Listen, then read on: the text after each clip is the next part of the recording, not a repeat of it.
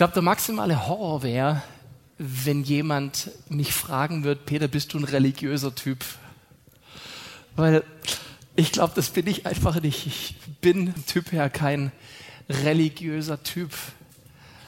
Aber obwohl es sich sprachlich unheimlich angestaubt anhört, ist die Bezeichnung ich bin gläubig gar nicht so schlecht.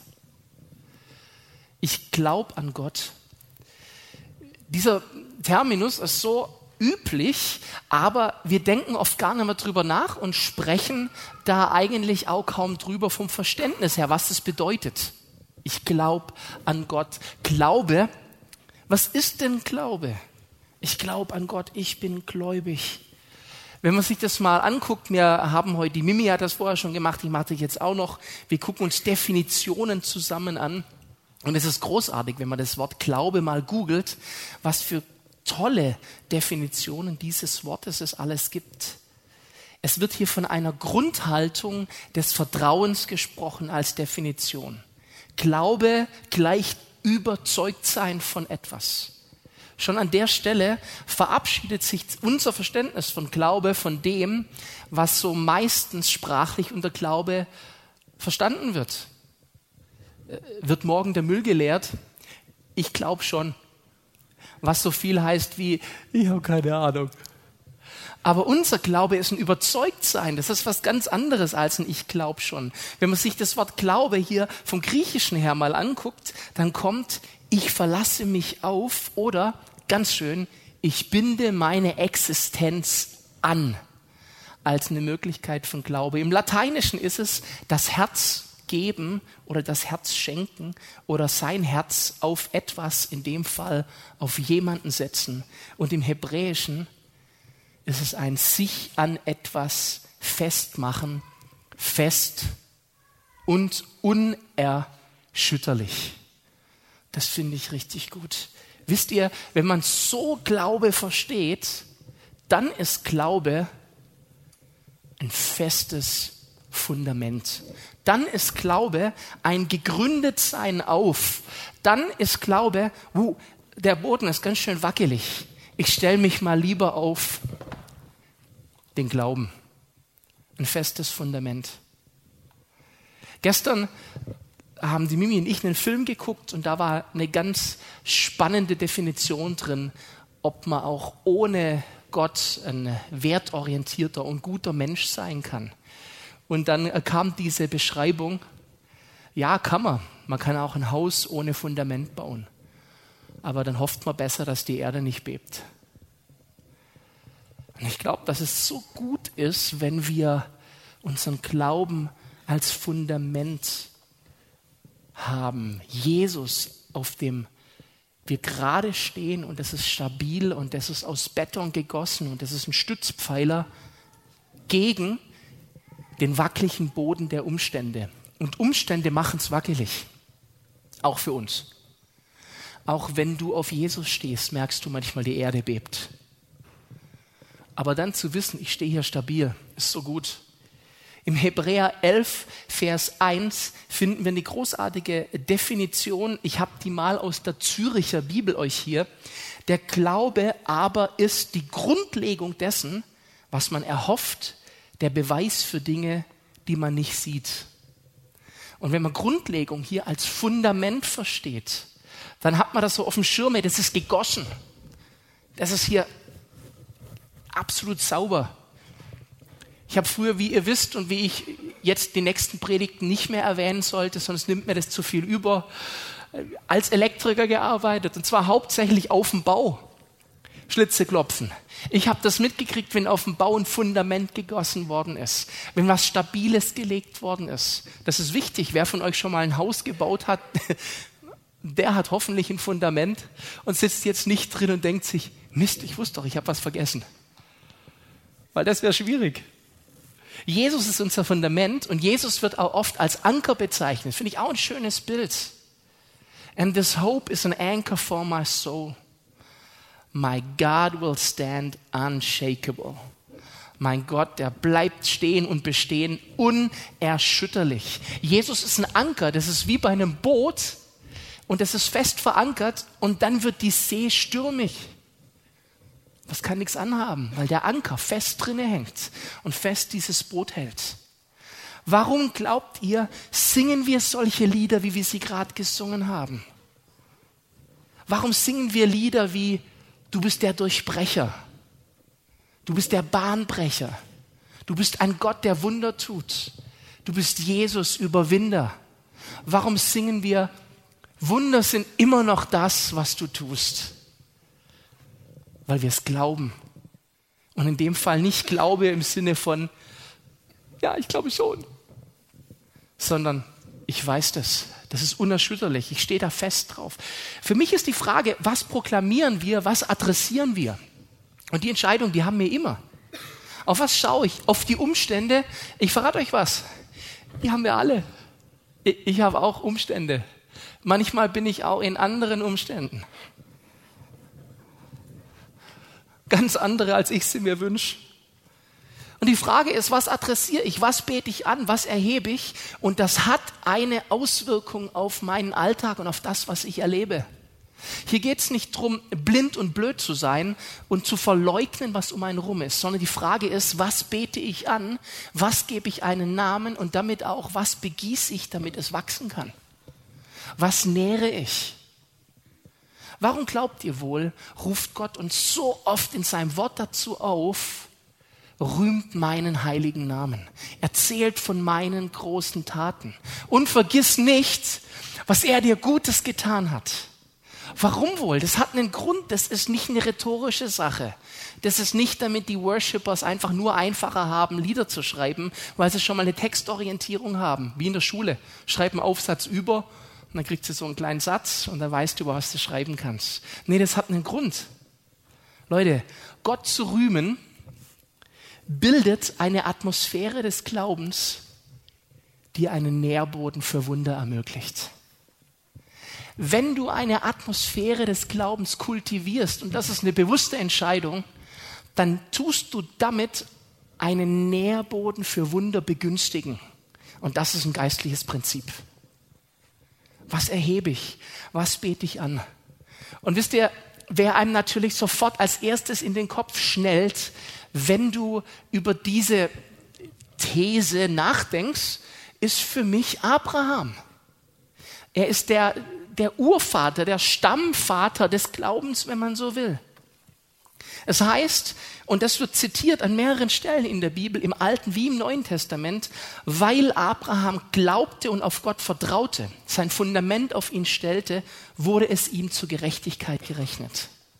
Die Frage war, für was entscheidet sich Abraham? Wir wissen, wie seine Geschichte losgeht. Im 1. Mose 12. Gott spricht zu ihm, es wirkt wie aus heiterem Himmel. Geh aus deinem Land und aus deiner Verwandtschaft, aus dem Haus deines Vaters in das Land, das ich dir zeigen werde. Und was lesen wir? Was macht Abraham? Der geht. Wenn ihr mögt, könnt ihr mal im Vers 4 nachlesen, da steht, Abraham aber war 75 Jahre alt, als er aus Haran auszog. Hey, mit 75 nochmal alles auf eine Karte setzen, weil du dachtest, Gott zu hören, der sagt, geh. Ich sag euch was, die um ihn rum waren sich sicher, jetzt ist er durch.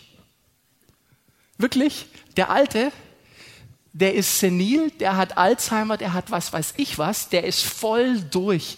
Mit 75 bist du blöd? Du wirst deine ganze Altersversorgung, alle Sicherheit hinter dir lassen. Warum? Weil Gott sagt, geh. Ich finde das super beeindruckend. Und die Begründung ist, ich werde dir ein Land geben, zeigen, und das will ich deinen Nachkommen gehen. Das will ich deinen Nachkommen geben. Und Abraham zieht aus mit 75, hat aber keine Nachkommen.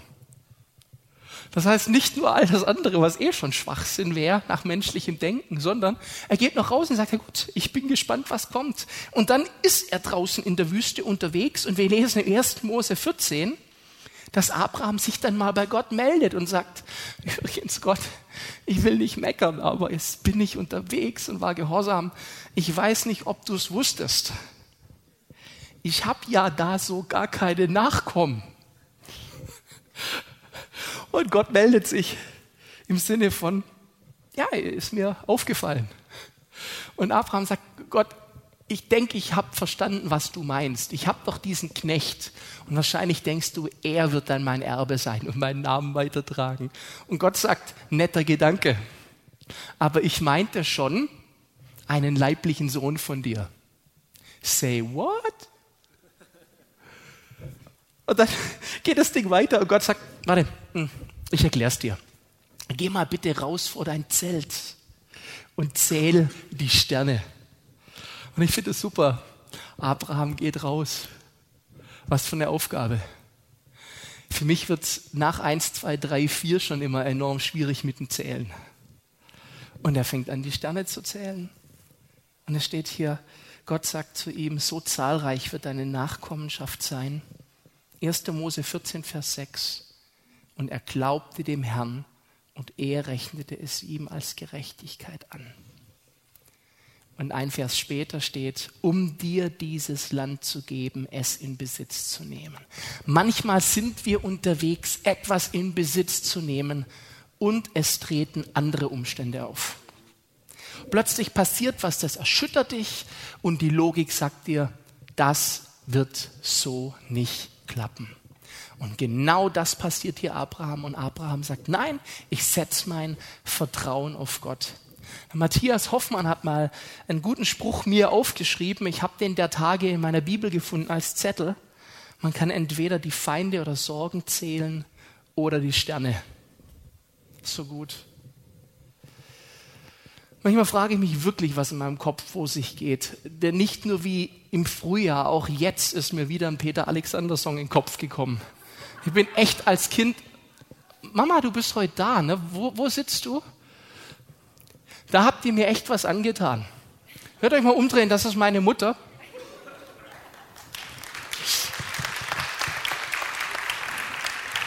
Weißt du, Mom, ich bereite die Predigt vor, ich muss mich kurz mit meiner Mutter unterhalten.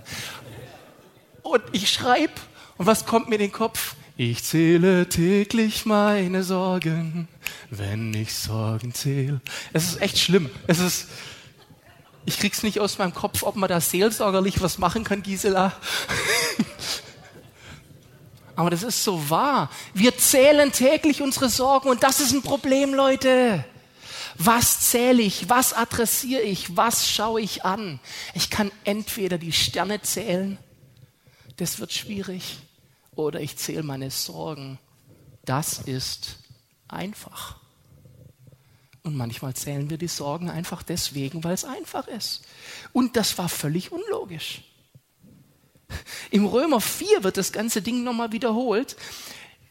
Abraham zweifelte nicht durch Unglauben an der Verheißung Gottes, sondern wurde gestärkt im Glauben, weil er Gott die Ehre gab. Da ist ein Schlüssel. Er wurde gestärkt, weil er Gott die Ehre gab. Er kultivierte eine Atmosphäre des Glaubens. Und das veränderte alles um ihn rum und dadurch stärkte sich auch für ihn die Wahrscheinlichkeit, mein Gott wird das Ding rocken. Mein Gott wird das, was er begonnen hat, sicher zum Ende bringen. Mein Gott, der den Durchbruch schenkt, wie wird er nicht gebären lassen? Es ist einfach nicht logisch. Die Frage ist nur, was mache ich? Vertraue ich? Gott kommt mit seinen Jungs zu Abraham und besucht ihn. Und sie essen zusammen. Wir lesen das in der Bibel. Und Abraham sagt, ja, hier schön in der Wüste und so, aber ich habe keine Nachkommen. Und Gott sagt zu ihm, in einem Jahr um die Zeit komme ich wieder und du wirst einen leiblichen Nachkommen haben. Und Abraham glaubt, was macht seine Frau? Seine Frau Sarah lacht. Wir lesen hier, ich mache keinen Spaß, lest mal nach, 1. Mose 18. Sarah sagt, wie werde ich in meinem Alter noch Lust auf Sex haben? Steht genauso in der Bibel drin. Das war ihr größtes Problem. Hallo? So romantisch sind wir schon lange nicht mehr unterwegs. Und Gott sagt, ich mache das möglich. Und weil Abraham es glaubte, deswegen geschah es. Hey, sollte für den Herrn eine Sache zu wunderbar sein? Ich sage das zu dir. Was auch immer die Umstände sind, in denen du gerade bist, ob sie großartig sind oder ob sie echt mies sind, ob es schattig ist oder sonnig, sollte für Gott eine Sache zu wunderbar sein. Es ist doch für Gott gerade egal, ob er ein kleines Wunder tut oder ob er ein großes Wunder tut. Ob du erlebst, ich habe meinen Geldbeutel vergessen letzte Woche irgendwo und Gott hat ihn mich wieder finden lassen. Der Klassiker der Zeugnisse im Gottesdienst.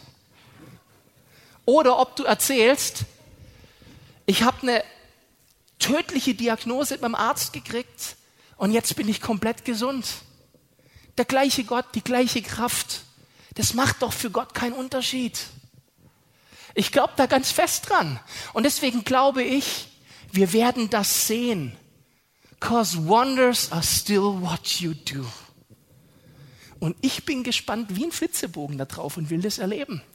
Hey, wenn wir singen, There is power in the name of Jesus, dann glaube ich das. Da ist Autorität im Namen Jesu. Wir lesen das in der Geschichte von dem Hauptmann, der zu Jesus kommt und sagt, mein Diener ist krank. Und Jesus sagt, kein Problem, ich komme mit, um ihn zu heilen. Und dann kommt diese Wahnsinnsgeschichte. Der Hauptmann sagt, nee, brauchst du gar nicht machen. Ich bin's auch nicht wert. Aber ich habe Autorität verstanden und ich bin Hauptmann und erteile Befehle. Und wenn ich zu einem meiner Jungs sage, du gehst, dann geht er. Und ich weiß, so ist auch in dir Autorität. Wenn du nur sagst, sei gesund, dann ist er gesund. Und Jesus ist total beeindruckt und sagt, ich sag euch, bei keinem in Israel habe ich so großen Glauben gefunden. Und dann spricht Jesus in Vers 13 zu ihm, geh hin, dir geschehe, wie du geglaubt hast und der Diener wurde gesund in jener Stunde. Das ist bei Gott völlig normal. Das ist bei Gott völlig normal. Ich erwarte, dass unsere Gebete Auswirkungen haben. Schon verrückt, oder? Hey, wofür beten wir denn?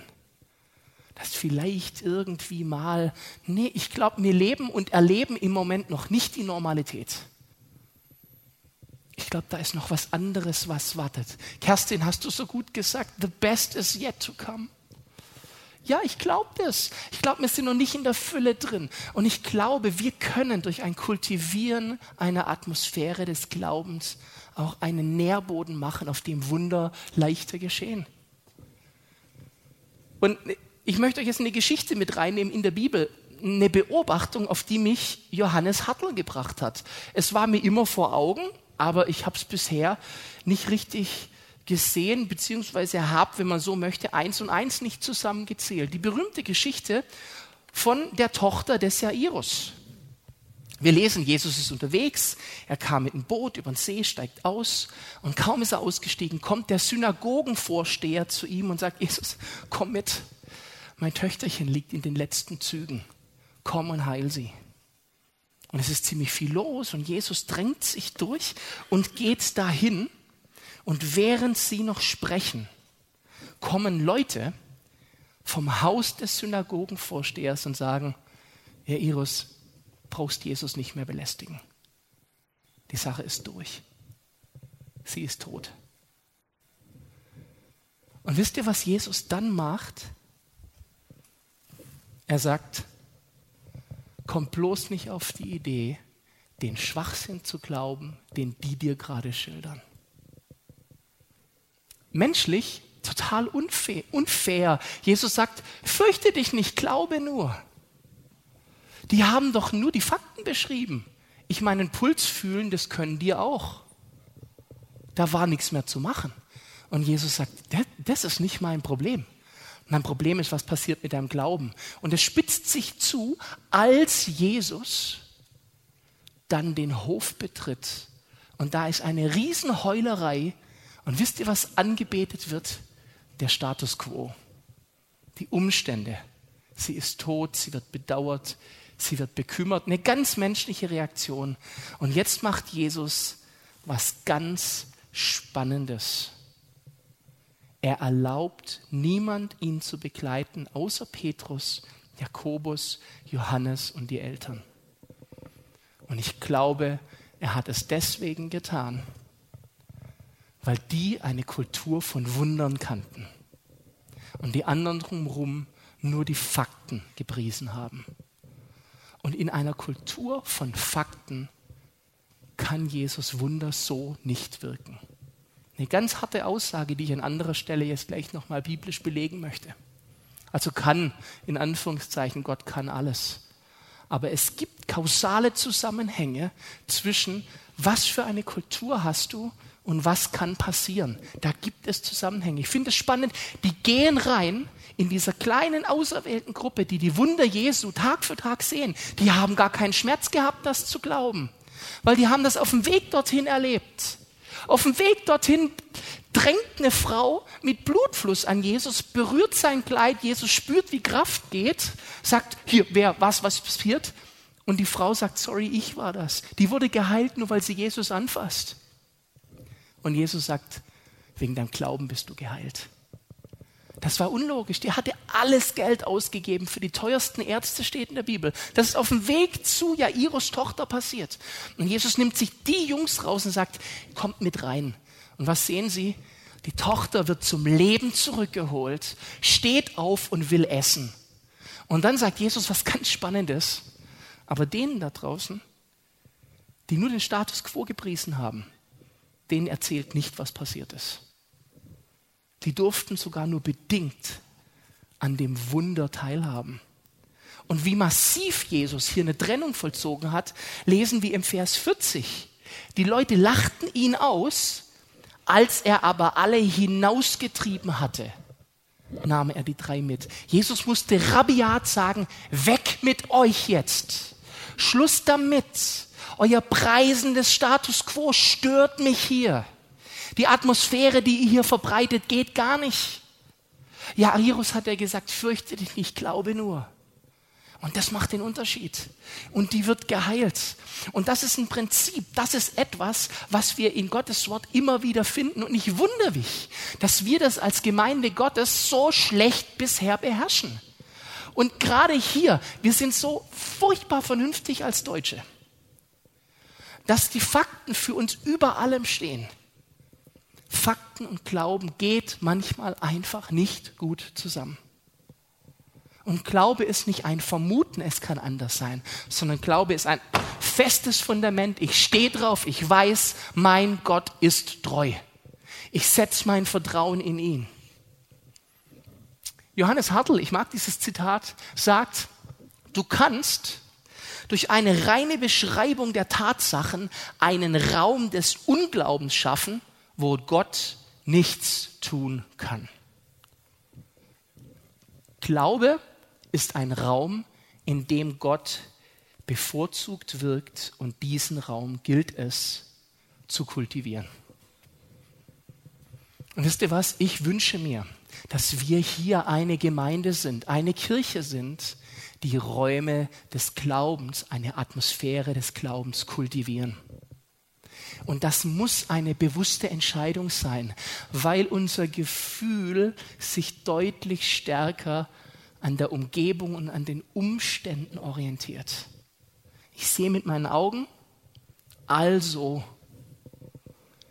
Ich analysiere, also bin ich. Das ist die deutscheste aller Eigenschaften. Nicht ich glaube, also ist er. Und das wäre meine Definition. Jesus konnte, als er in Nazareth war, nur wenige Wunder wirken. Der Hadi hat das vor ein paar Wochen in seiner Predigt auch zitiert. Und ich finde das so faszinierend. Wenn du Matthäus 13 liest, Vers 58, fragst du dich immer wieder, was um alles war da los? Jesus kommt in seine Heimatstadt Nazareth und kaum kommt er her und lehrt dort, geht schon das Getuschel los. Wen haben wir denn da? Jesus, das ist doch der Sohn vom Zimmermann, der in die Welt auszog, um sie zu verändern. wir kennen dich, wir, wir kennen deine Mutter, wir kennen deine Geschwister, wir kennen dich. Jetzt mach mal locker, Kollege. Uh, ich bin der Auserwählte. Leute, so ging das ab da, ich bin mir sicher. Die haben gespottet, die haben rumgemacht, und dann steht da in Vers 58, und er tat dort nicht viele Wunderwerke wegen ihres Unglaubens. Wenn wir nicht glauben, brauchen wir uns nicht wundern, wenn wir keine Wunder erleben. Ich mache es jetzt nicht einfach und sage, du hättest eine Heilung erlebt, hättest du geglaubt, du bist selber schuld an deiner Misere, weil du nicht genug glaubst. Leute, das ist einfach nur lieblos. Das ist nicht meine Theologie. Ich glaube, dass Gott uns lieb hat. Aber ich glaube, dass wir Entscheidungsmöglichkeiten haben, was wir preisen. Als Petrus aus dem Boot raussteigt, trägt ihn das stürmische Wasser so lang, bis er analysiert, was geschieht. Er ist so begeistert, er guckt auf Jesus. Jesus, ist egal mit dem Wasser. Wenn du das bist, dann ruf mich und ich komme zu dir. Und Jesus sagt, ich bin's, komm. Und der Petrus, der springt aus dem Boot und läuft auf dem Wasser und alle anderen, die staunen Bauklötze. Was? Und Petrus läuft auf Jesus zu und vermutlich waren es ein paar Meter. Und Petrus ist am Laufen. Und plötzlich denkt er, hey, Moment mal, was mache hier? Äh, huh, ganz schön windig und kalt. Und guckt auf die Wellen und er beginnt zu sinken. Das Wunder war schon da. Und dann hat er auf die Umstände geguckt hey, das geht mir doch auch so. Wir schauen einfacher auf die Umstände. Deswegen brauche ich auch, ehrlich gesagt, euch mit einer Kultur und einer Atmosphäre des Glaubens, damit ich nicht mehr auf meine Umstände gucke. Und deswegen wünsche ich mir, dass wir zusammen es schaffen, hier eine Kultur zu entwickeln, die Wunder ermöglicht, weil ich auch oft zu schwach bin aber Begeisterung für Jesus ist schon mal die Nummer eins der Möglichkeiten, Wunder zu ermöglichen. Solange wir auf Jesus gucken, können Wunder geschehen. Und im Glauben ist so viel möglich. Markus 9 finden wir diese Geschichte, wo ein besessener Junge nicht geheilt werden kann von den Jüngern. Und Jesus sagt zu dem, zu dem Vater, der verzweifelt ist und sagt, wenn du kannst, erbarm dich uns und hilf. Und Jesus sagt, wie wenn du kannst? Und sagt dann diesen markanten Satz, alle Dinge sind möglich dem, der da glaubt. Alle Dinge sind möglich. Das ist einer der ersten Sätze, an die ich mich erinnere, die ich als Kind auswendig lernen musste. Mom, Bibelmemory. Auf einem grünen Zettel stand. Ich erinnere mich. Alle Dinge sind möglich dem, der da glaubt. Und was schreit der Vater? Ich glaube, hilf meinem Unglauben. Ich finde das so schön menschlich. Diese Geschichte lieb ich, weil ich erkenne mich da drin wieder. Wie oft sage ich, ja, Herr, ich vertraue dir, aber ich sehe auch Wind und Wellen. Hilf mir doch dabei. Es geht nicht darum, dass wir Träumer sind, dass wir Spinner sind. Es geht nicht darum, dass wir verleugnen, sondern es geht darum, habe ich ein festes Fundament? Bin ich und stehe ich stabil? Eine Atmosphäre des Glaubens ist eine heilige Umgebung, ein geistlicher Nährboden, auf dem Wunder sprießen können. Realismus hingegen erzeugt Unglauben und das verhindert Wunder. Das ist zwar eine total krasse Aussage, aber wir haben einen biblischen Befund dafür. Das mag uns jetzt sauer aufstoßen, uns als Deutschen besonders. Ich werde doch wohl auch benennen dürfen, was Fakt ist. Soll ich dir was sagen? Nein, darfst du nicht. What? Ich sage, überleg dir genau, was du benennst, denn du preist damit etwas.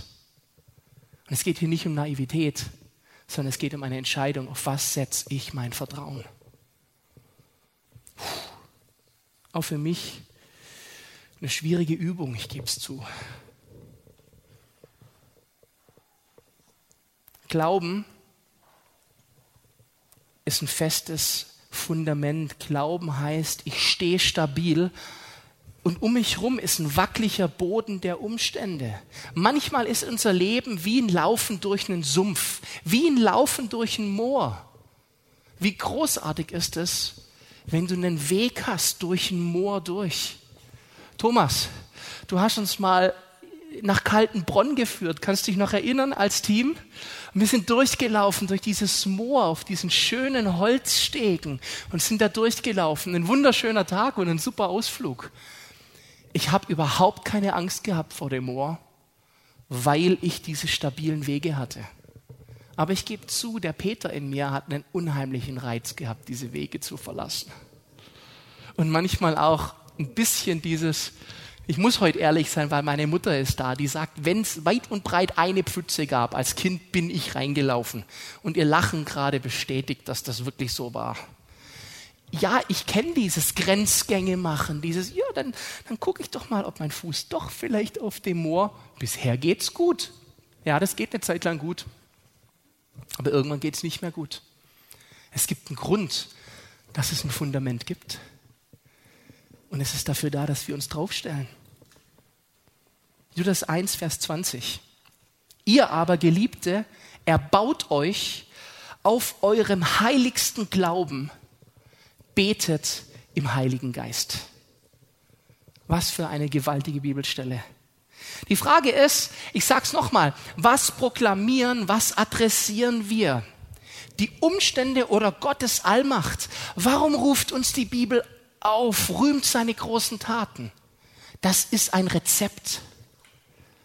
Tut es damit, weil sich die Atmosphäre verändert, weil sich die Kultur verändert. Abraham glaubte dem Herrn und der rechnete es ihm als Gerechtigkeit an.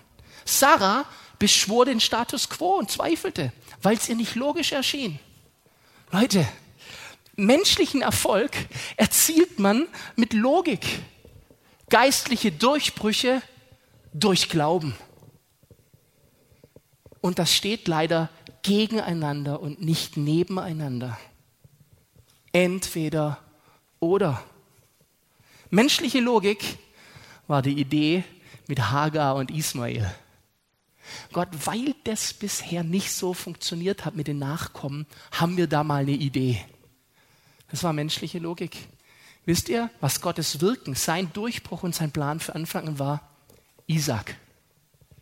Und er sagt, ja, Sarah mag nicht mehr viel Lendenlust haben, aber ich krieg das hin. Vertrau mir nur. Vertrauen ist wichtig. Gott ist verlässlich, aber nicht berechenbar. Gott ist immer treu. Aber wie er die Dinge tut, das weißt du vorher nicht. Und ich gebe zu, ich wüsste es manchmal so gern. Und ich habe ziemlich oft ziemlich gute Ideen, wie Gott das machen könnte. Und habe ziemlich selten in meinem Leben erlebt, dass er es auf die Art gemacht hat, wie ich die Idee hatte. In Jesus ist Kraft und Autorität, wie der Hauptmann klar erkannt hat und proklamierte. Du erteilst Befehle und hast Befehlsgewalt. Ich glaube. Und zur selben Stunde wurde sein Diener geheilt wegen seines Glaubens. Eine Kultur der Wunder ist wichtig. Wirf raus, wo durch Realismus eine zu starke Kultur von Zweifeln entstanden ist. Wirf das raus, deine ganzen Argumente, die so logisch erscheinen, und glaub und stell dich auf ihn. Jesus hat nur die mit reingelassen zu Jairus Tochter, die eine Kultur von Wundern kannten. Die Zyniker, die sollten nicht mal erfahren, was passiert war. Das ist so schade. Der große Erweckungsprediger Smith Wigglesworth, den Namen muss man echt langsam aussprechen, Smith Wigglesworth, sag das mal zehnmal hintereinander. Toller Typ trotzdem. Hat dieses Wahnsinnszitat rausgebracht. Furcht lässt sehen, Glauben lässt dich springen. Und ich ersetze mal Furcht mit Realität. Beschreibung der Fakten lässt sehen, das stimmt. Unerzeugt Angst. Glaube lässt dich springen. Du springst nicht, wenn du Angst hast.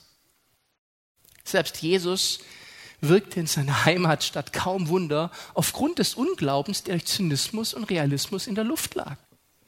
Wisst ihr, ich wünsche mir hingegen, dass wir eine Gemeinde sind, die eine Kirche sind, die Gottes Größe, seine Taten der Vergangenheit, Gegenwart und Zukunft bejubelt und beschreibt.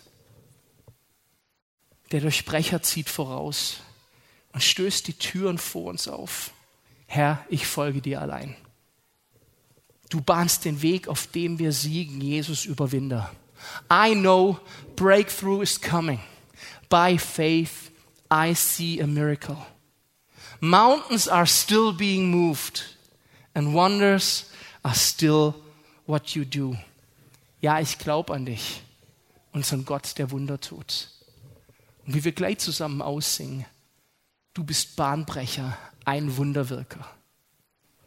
Ich glaube, damit wird eine Atmosphäre des Glaubens kultiviert, in der Gott ungebremst wirken kann, wie er will. Proklamier auch du in deinem Alltag über den Situationen, die dich bedrängen, die allmächtige Hand Gottes und seine Majestät und verkläre nicht mehr die Umstände. Ich sitze mit dir ja im gleichen Boot. Ich bin ja da auch immer versucht, das zu tun. Da kommt dann der kleine Schisser in uns hoch. Der sieht die Wellen und das Meer.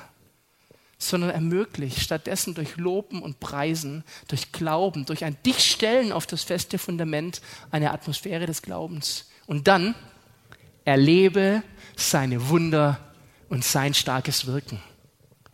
Und wisst ihr was, das macht Spaß. Wenn wir sonntags hier zusammen sind und nur noch erzählen, was Gott Großes getan hat. Dann wisst ihr was? Gott ist gut. Gott ist vollkommen gut. Weil wir gemeinsam aufstehen und seine Größe und Stärke preisen und dann sogar gespannt sein, was vielleicht heute noch passiert. Nee, halt, ich streich das vielleicht was heute noch passiert.